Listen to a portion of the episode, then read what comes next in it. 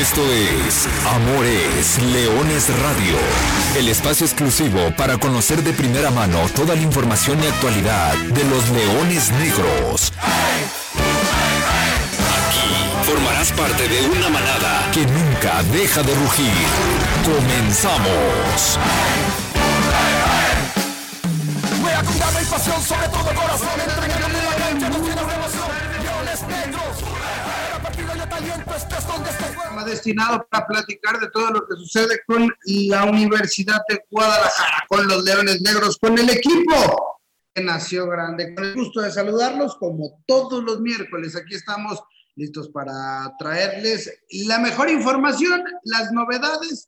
El primer equipo de la Universidad de Guadalajara se mantiene con los entrenamientos, estos entrenamientos, pues, eh, de trabajos especiales durante un mes que ha tenido los muchachos, el grueso del plantel, tratando de avanzar y de preparar lo que será la próxima temporada. Pero, pero el día de hoy tenemos una fecha especial, o bueno, es una semana especial para Leones o para el mundo en general. Todos sabemos que el 10 de mayo se festeja el Día de las Madres, pero en Leones Negros también tenemos que recordar una de las fechas más importantes, y me atrevo a decir la más importante y la más trascendental en la historia reciente del equipo de la Universidad de Guadalajara, y esa no es más que el día en el que los Leones Negros, después de 20 años, lograron regresar a la primera división.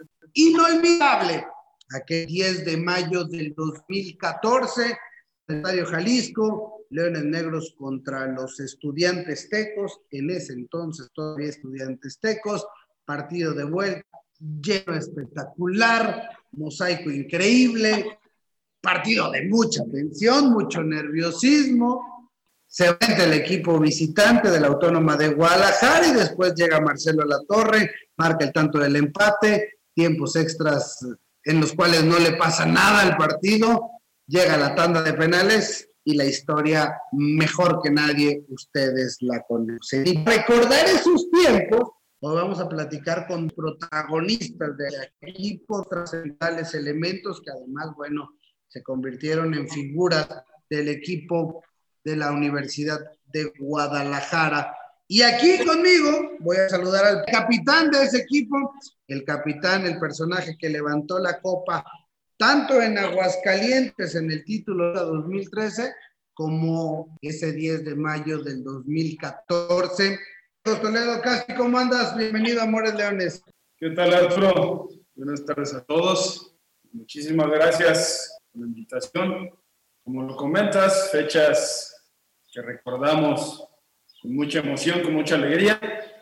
Y bueno, aparte de eh, a las mamás el lunes pasado. Bueno, también recordamos, como bien lo mencionas, un momento histórico para lo que es el equipo de Leones Negros de la Universidad de Guadalajara.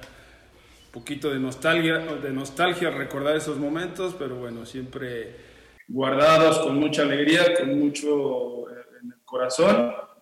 Cada que, que pensamos en esos momentos, bueno, se la. Pareciera que fue, no hace tanto, ¿no? Pero ya son siete años de aquel día. ¿Cómo, cómo ha cambiado la vida? No, no tuya, prácticamente todo el equipo. El grueso de los titulares hoy, salvo Humberto, que, que todavía se mantiene activo con, con, el Atlante, creo que de todos los titulares ya, ya prácticamente ninguno ninguno se mantiene en actividad. Era un equipo que para esa edad, eh, para, ese año, ya estaban rondándole los 30 años, ¿no? El grueso de ustedes. Sí, así es. Ya, ya éramos un equipo no tan joven, un, un equipo maduro, experimentado. Y bueno, sí, como lo comentas, solamente Humberto Hernández es el que está activo en este momento. Y los demás, bueno, algunos... Eh, relacionados todavía con el fútbol y otros eh, siguiendo sus vidas en, sus ciudades natales o en algún otro lugar, ¿no? Esa es, esa es, la verdad, pero lo importante fue que pudimos ahí grabar nuestros nombres en la, en la historia del club y bueno, eh, como tú dices, parece que el tiempo se pasa volando un poco, pero bueno, la verdad es que ya son siete años, siete años. Se, mantiene. Esta es una duda que, a mí me siempre me invade y seguramente muchos de los amigos que nos escuchan piensan igual. ¿Se mantienen en contacto? ¿Tienen un grupo? ¿Se acuerdan de la fecha? ¿Lo conmemoran? Porque de repente hay historias de, equipos que trascendieron y que a la vuelta de los años, cada aniversario lo festejan. Pero bueno, en, la parte personal, Casti, ¿a ti te, te, recuerda la fecha, además de, de, la señora, de la mamá, de todo? Eh, ¿Esa fecha se mandan mensajes, tienen un grupo, están en contacto o, todavía no, no llega ese momento tan de nostalgia? Fíjate que no tanto, ¿eh? con algunos mantenemos todavía la, la, comunicación, inclusive sabes que en redes sociales pues por ahí nos seguimos entre todos y por ahí nos tiramos algún comentario, pero llegar a, reunirnos pues todavía no, y aparte es un poquito complicado porque estando a veces muchos trabajando, pues a veces es, es difícil, ¿no? Pero de repente cuando eh, ves las fotos, todo porque pues, ese día se festeja el Día de las Madres, todos lo sabemos, pues bueno, siempre te llegan esas imágenes, ¿no? Por ejemplo, en mi caso, ver a mi mamá vestida con la playera de los Leones Negros, pues bueno, siempre me hace recordar, eh, aparte del hecho de festejarla, pues bueno, lo que pudimos eh, conseguir, ¿no? Eh, por ahí el, hace el año pasado, hace dos años más o menos, fue que nos logramos reunir cuando se hizo un homenaje a todos los jugadores que formamos parte de ese plantel y bueno, fue la última vez que, nos juntamos varios. Oye, Casti, eh, digo, hablabas perfectamente de que era un grupo ya experimentado, ya con largo y amplio recorrido, casi todos con historias en primera división, en el máximo circuito, pero me imagino, y hablarás en primera persona, que, que ese día quedó o tiene un lugar especial dentro de, de la carrera o de tu carrera en este caso.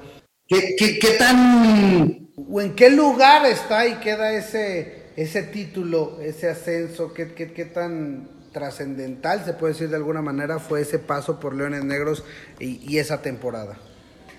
Mira, para mí fue el momento más especial que viví en el fútbol. ¿Por qué lo digo así? Porque digo, también me tocó la fortuna de ser campeón en primera división.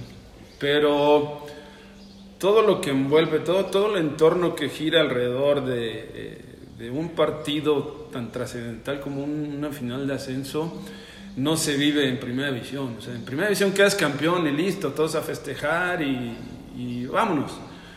En ascenso es bien difícil jugar una final y más si llegas y la pierdes, no sabes si después la vas a poder volver a jugar. ¿no?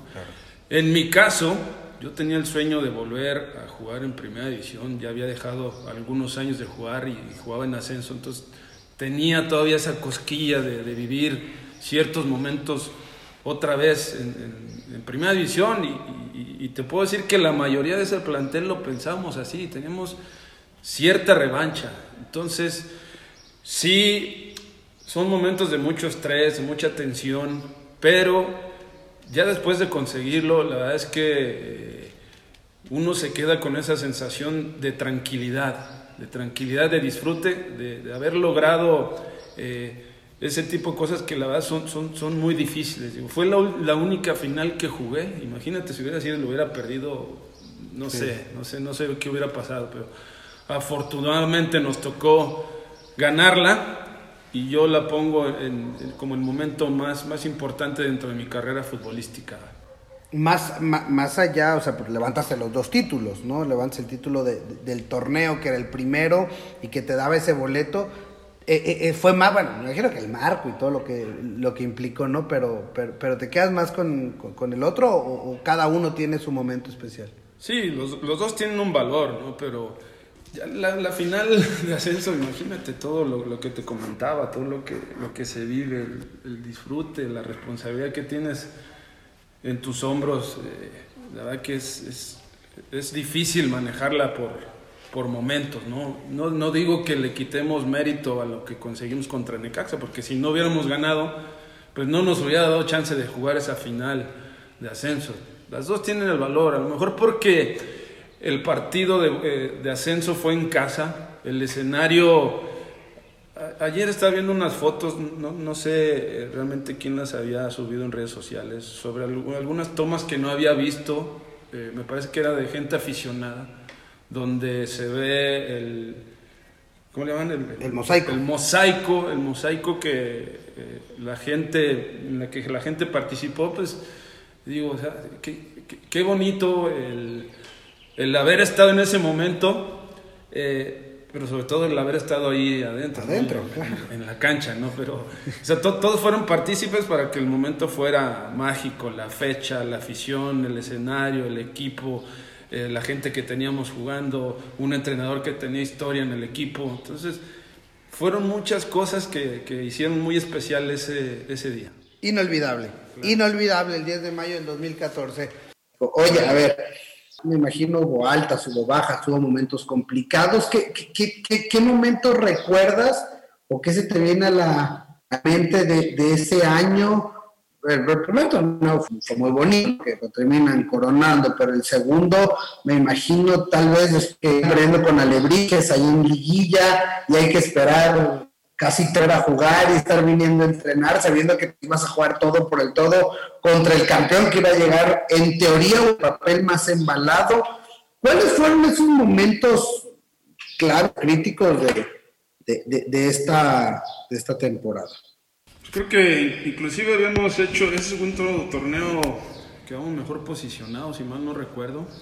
Eh, quedamos alineados en cuartos, tenemos que esperar más de dos semanas y ahí, pues, imagínate todo lo que se acumula, ¿no? Mucho nerviosismo, mucho estrés, como que se hace muy eterno, ¿no? Ese, esa espera. Y bueno, hay, hay, un desgaste importante en el tema mental, ¿no? Y eso a veces hasta repercute en lo físico. Eh, cierto, nos ayudó eh, a recuperar a la gente que por ahí a lo mejor estuviera fatigada o tuviera algún cierto grado de lesión, pero bueno, eh, se acumula mucha, mucho estrés, realmente duermes poco, pero lo, mental es lo que, lo que te saca eh, adelante. Me parece que en ese partido de vuelta contra Lebrijes el equipo había hecho un buen partido, estuvo cerca de, avanzar y, bueno, mentalmente como el equipo es un buen partido pues no terminó tan, tan golpeado. El manejo que tenía Poncho Sosa de ese tipo de situaciones, pues fue el correcto, en el que mentalmente estuviéramos bien enfocados. Yo creo que esa fue la, la, la clave de todo, ¿no? Las, el, aspecto, el aspecto mental. Y tú también tenías un rol importante, ¿no? Eras el capitán de ese equipo, en un equipo y en un vestidor muy bravo, ¿no? Muy bravo, porque, porque había mucho, mucha gente de peso, ya lo decíamos, gente experimentada, pero también me imagino que tu rol ahí tuvo que ver mucho e, e, en, ese hablar, en estar tranquilos, en estar, pues, no sé, manteniendo a todos, como se dice, bien metidos, ¿no? Sí, claro. Eh, digo, y no era un manejo eh, mío, ¿no? Había gente que también tenía jerarquía, el caso de Humberto, el caso de Luis Daniel Cano, del Jesse Palacios, del mismo Quesos González. al final era gente noble que te ayudaba pues a mantener el grupo eh, bien enfocado, ¿no? Eh, creo que la labor de ellos, no nada más la mía, no nada más la de Poncho, fue, fue muy valiosa, porque eh, ellos muchos ya tenían experiencias en, en, liguillas, inclusive algunos siendo campeones, entonces fue más fácil, ¿no? Fue más fácil mantener pues, al grupo unido, pensando en una sola cosa. Y, bueno, yo creo que esa fue la, al final la, la, diferencia, no solamente de la final, sino eh, de todo el año. Inclusive yo pondría dos años desde el tema que nos habíamos salvado ahí del, descenso. el equipo venía muy fuerte eh, mentalmente, ¿no? Para mí ese fue uno de los factores clave. Y después, bueno, viene, viene la parte del disfrute, la parte de los festejos. ¿Cómo lo sintieron desde adentro? Porque he platicado con algunos, dicen, la verdad, son flachazos, no me acuerdo, era tanta adrenalina, eh, ir de ahí a la rectoría, con la familia, querer abrazar a todo mundo, sentir los penales, todo lo que era la presión, desahogarte, no sé, cuéntame cómo fue ese momento ya posterior, pues no ya después del título, eso, e, esos días o horas después de, de todo. Claro, digo, yo recuerdo mucho el grito de gol de la gente cuando hace el gol Humberto. Yo nunca había escuchado nada igual. fue, fue un grito estremecedor que llevaba muchas cosas, ¿no? Llevaba la emoción de la gente, eh, como cierto alivio, pero yo en, ningún estadio me había tocado escuchar tal sonido de un grito de, de gol, de gol. Ese es, es, algo que lo llevo bien grabado, bien guardado, inclusive a veces me pongo a ver videos y veo y me vuelvo a emocionar y todo. Ciertamente, como dicen muchos compañeros, son, son flashazos, de repente salen todos corriendo y, vamos con Humberto y se hace un montón de gente y de repente nos empezamos a, a, dispersar, eh, muchos volteamos a ver pues, a nuestras familias, a la gente que nos, que nos acompañó en esos momentos, pues los volteamos a ver, dedicándoles el, el triunfo a mi esposa, a mis padres que me acompañaron en ese momento, mi hija estaba eh, pequeña y después no quieres más que abrazar, abrazar a, tus, compañeros, ¿no? Como en forma de, pues claro, de, agradecimiento, ¿no? De reconocerles el esfuerzo, de buscar al entrenador, al auxiliar, al preparador físico, al presidente, y luego, eh, pues bueno, se arma un alboroto tremendo, pues estás perdido entre toda la gente, ¿no? Hasta que ya pues, te dejan un poquito el escenario para, para el festejo. Ahí creo que en esos momentos ya como que baja un poquito la, la, emoción, te cae el 20, te cae el 20 y bueno, pues ya, ya vemos después en la entrega del trofeo, pero ahí siento que ahí ya, ya bajó un poquito la, la adrenalina, inclusive pues ya lo, uno siente muy cansado a veces, por ejemplo en mi caso yo me sentía muy, muy agotado, inclusive te digo una cosa, ya no, ya no tenía ganas de, de hacer nada, pues unos dicen, quiero ir a festejar, pero no sé, estaba yo ya liquidado. Sí, claro. pero bueno, pues hay que estar con la banda, con, con la tropa ahí acompañados. Vamos a la minera y luego vamos a cenar. Eh, fuimos, eh, creo que al hotel donde nos concentramos, se hizo una, una cena y pues a todos hambrientos. Pero bueno. Y pues, casi amanecidos, ¿no? Además. Luego el otro día, pues vamos a la casa de gobierno y vamos a rectoría y pues, así como como artistas, ¿no? Pareciera. Sí, sí, bueno, y, bien merecido. Y, uno se emociona, se le pone la piel chinita de escucharlo. No me imagino ustedes. Y, después, cuando cae el 20, dices, pues ya estoy en primera división de nuevo. Más allá de lo que, de, cuando empieza la pretemporada, pero, o sea, ya, me cuentas la, adrenalina de esos momentos posteriores, el día, el tercer día, hay que salir de vacaciones, hay que descansar, hay que pensar me imagino la directiva fue otra historia, pero ustedes como jugadores es como, ya estoy, cumplí el objetivo que me decías hace, hace, hace unos minutos, que me decías, yo quería regresar, volver a sentir eso, y cuándo fue cuando dijiste, ya estoy otra vez acá. Mira, yo siempre he tratado de ser muy, muy ecuánime en, ese sentido. Eh, he sido muy autocrítico y, y trato de, de, ser mesurado, ¿no? no de, no emocionarme tanto con las cosas que, que, pasan. Ya después, ¿no? En el momento, pues es válido. Pero después ya eh, te metes en un análisis de la situación donde estás y dices, bueno, pues ya regresamos, pero hay que reconocer, te vas a primera división, en primera división ya es otro nivel, ya te encuentras con otro tipo de jugadores sabes que va a llegar gente, sabes que tienen que reforzar el equipo, sabes que uno se tienen que ir. Entonces, no todo es color de rosa, porque no todo el plantel permanece en primera división. Y al final, uno no evita pensar que te puede tocar. ¿no? Yo solo quería una cosa y se me dio. Jugué cinco minutos, no recuerdo si en la fecha 5 o en la fecha 6. Eh, jugué 5 o 6 minutos contra Tijuana y con eso me di por, por bien servido. ¿Por qué? Porque al final también hay que reconocer que hay gente más joven y hay gente que lo puede hacer a lo mejor hasta mejor que tú, ¿no? No me tocó jugar.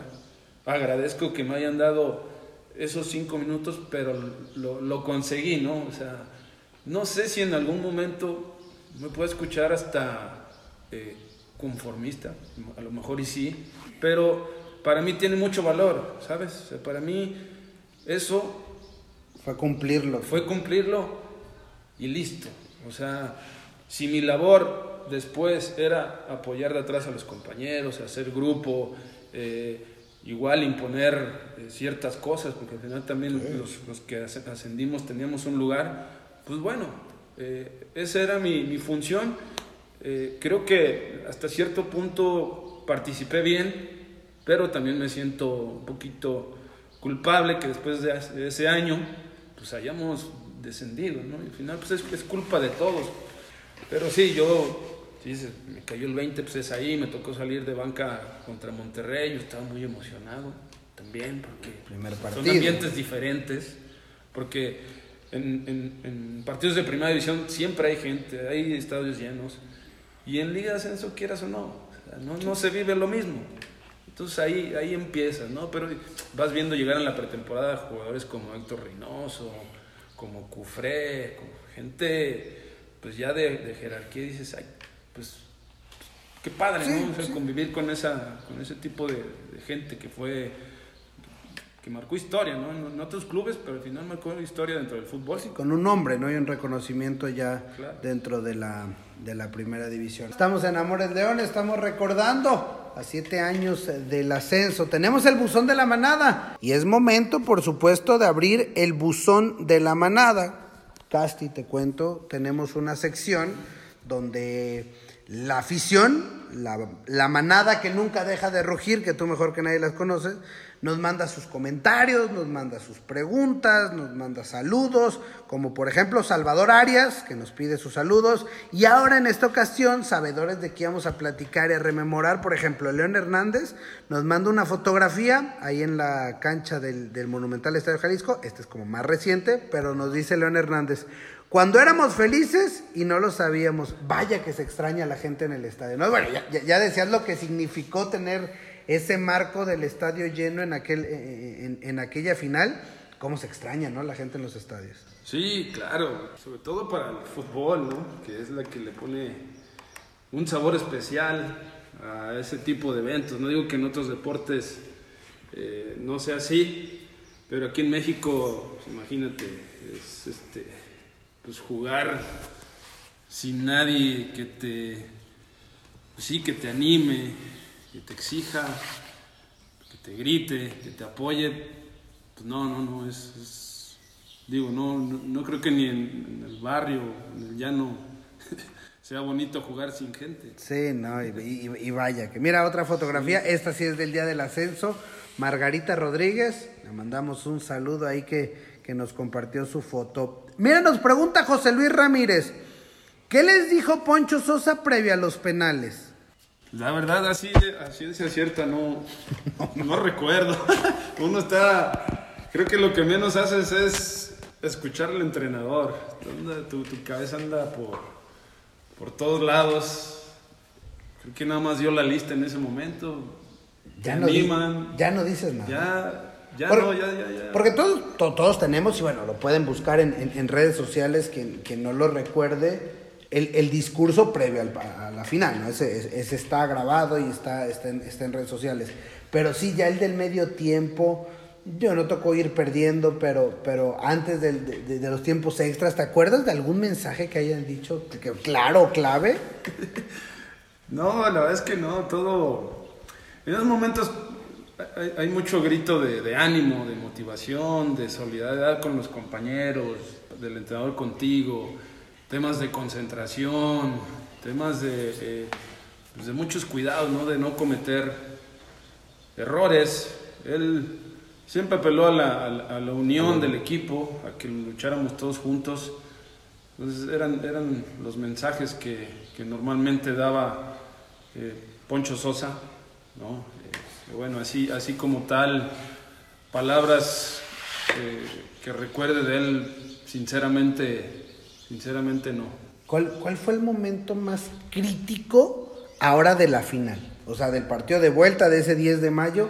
¿Cuál crees que fue el momento más crítico eh, en cuanto a, a, todo el entorno?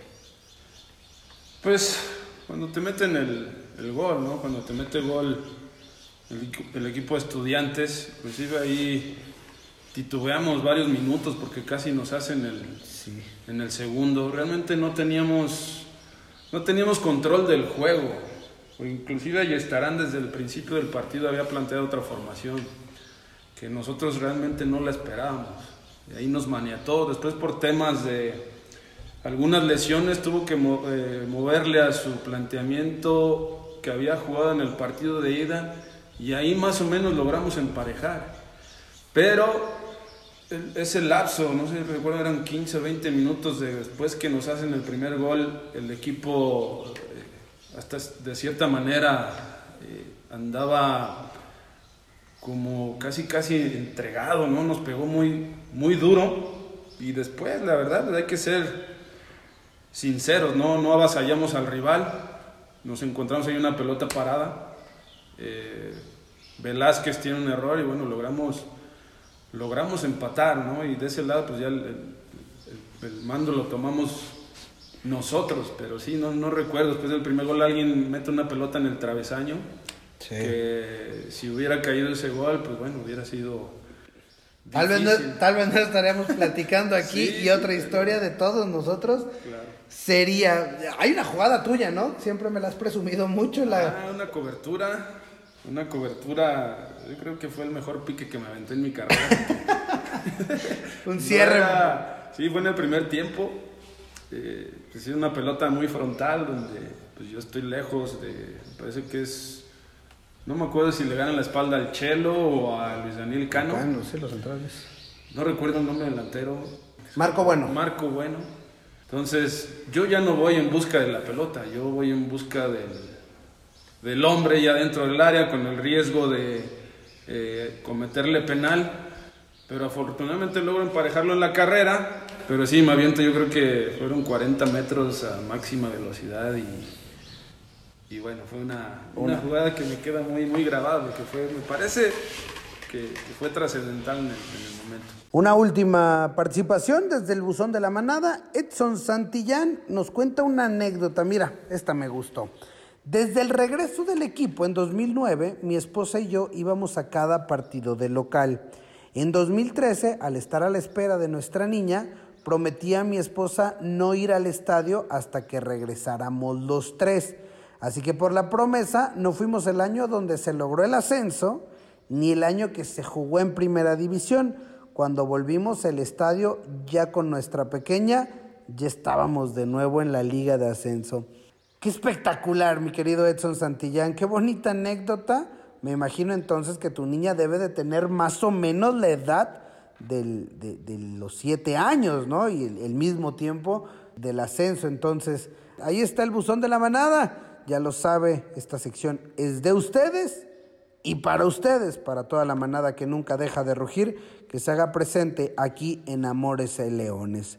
Oye, casi bueno, aprovechando que, te tenemos aquí, que estamos recordando, platicar un poquito de la actualidad de estos Leones Negros. Te, te, toca estar en cancha, te tocó o te ha tocado vivir este, este mes en los cuales han trabajado ¿Cuál es como la conclusión que hacen, ya dándole un giro radical a la, a, la plática, la conclusión que hacen de este mes de trabajo? Porque me imagino que también es complicado tener que sentarte con, con los chavos para que estén pues metidos en unos entrenamientos cuando el grueso o el resto o prácticamente todos los otros equipos están de vacaciones. Sí, claro. Y después de lo que pasó en, el torneo de, expansión, pues la verdad es que consideramos que no podíamos irnos así como así de vacaciones. La verdad es que no podíamos desentendernos de esa parte, ¿no? Realmente teníamos esa, o por lo menos de mi parte yo me sentía incómodo como para decir, lo hicimos muy mal, nos vamos de vacaciones y después regresamos. Me parece que no era así. Al final también es un periodo largo de vacaciones.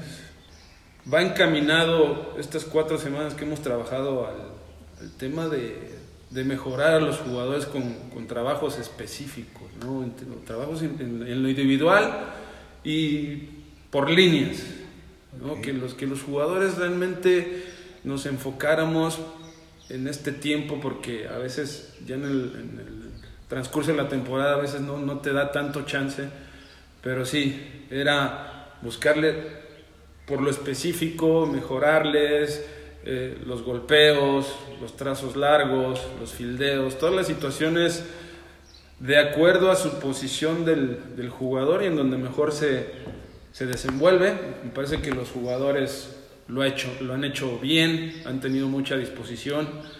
Muchos, no te voy a mentir, muchos a lo mejor ya pensaban que terminando se iban a ir de vacaciones y no, no, no, no, digo, pero al final la gente que ha trabajado, que es pura gente joven, pura gente de este, la mayoría de cantera, pues lo han hecho bien. No sé si en estas cuatro semanas los podemos evaluar si han avanzado en algo, pero le hemos ganado en algunas eh, situaciones, inclusive para conocer mejor a la gente de segunda división, a la gente de tercera división que, pudiera ser un prospecto y, jalarlo para el, para el primer equipo. Pero ahí, ahí vamos, digo, esta semana terminamos, nada más tenemos dos semanas de vacaciones y otra vez volvemos a, a trabajar. Y ahora sí a pensar en la que será la temporada 21-22 de la Liga de Expansión. Bien dicen que para buscar cosas diferentes hay que hacer cosas diferentes y al menos desde la cancha y desde el trabajo se está intentando aquí en Leones Negros de la Universidad de Guadalajara. Pues Josué Castillejos, tremenda plática la que hemos tenido el día de hoy. El capitán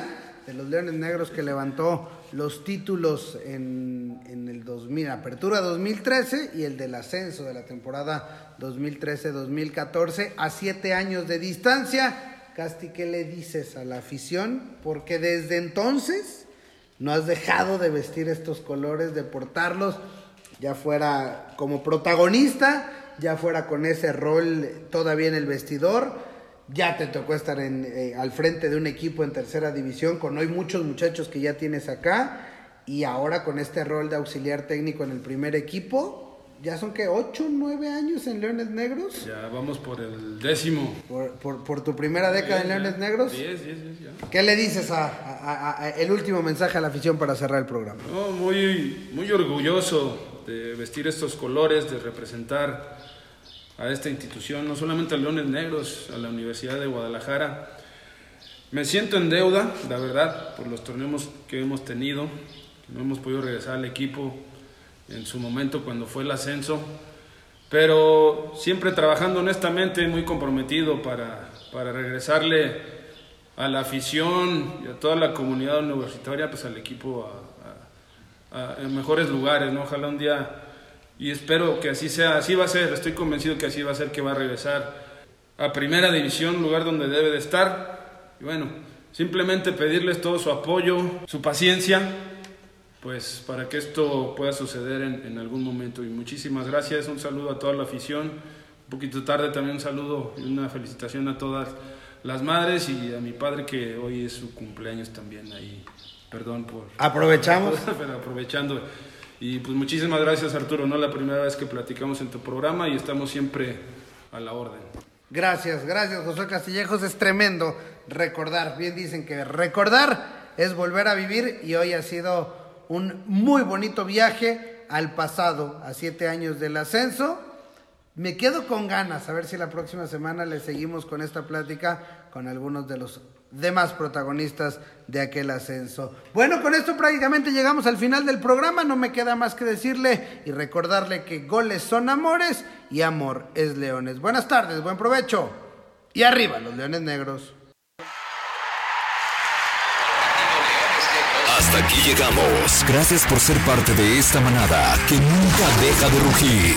Los esperamos el próximo miércoles en Amores Leones Radio.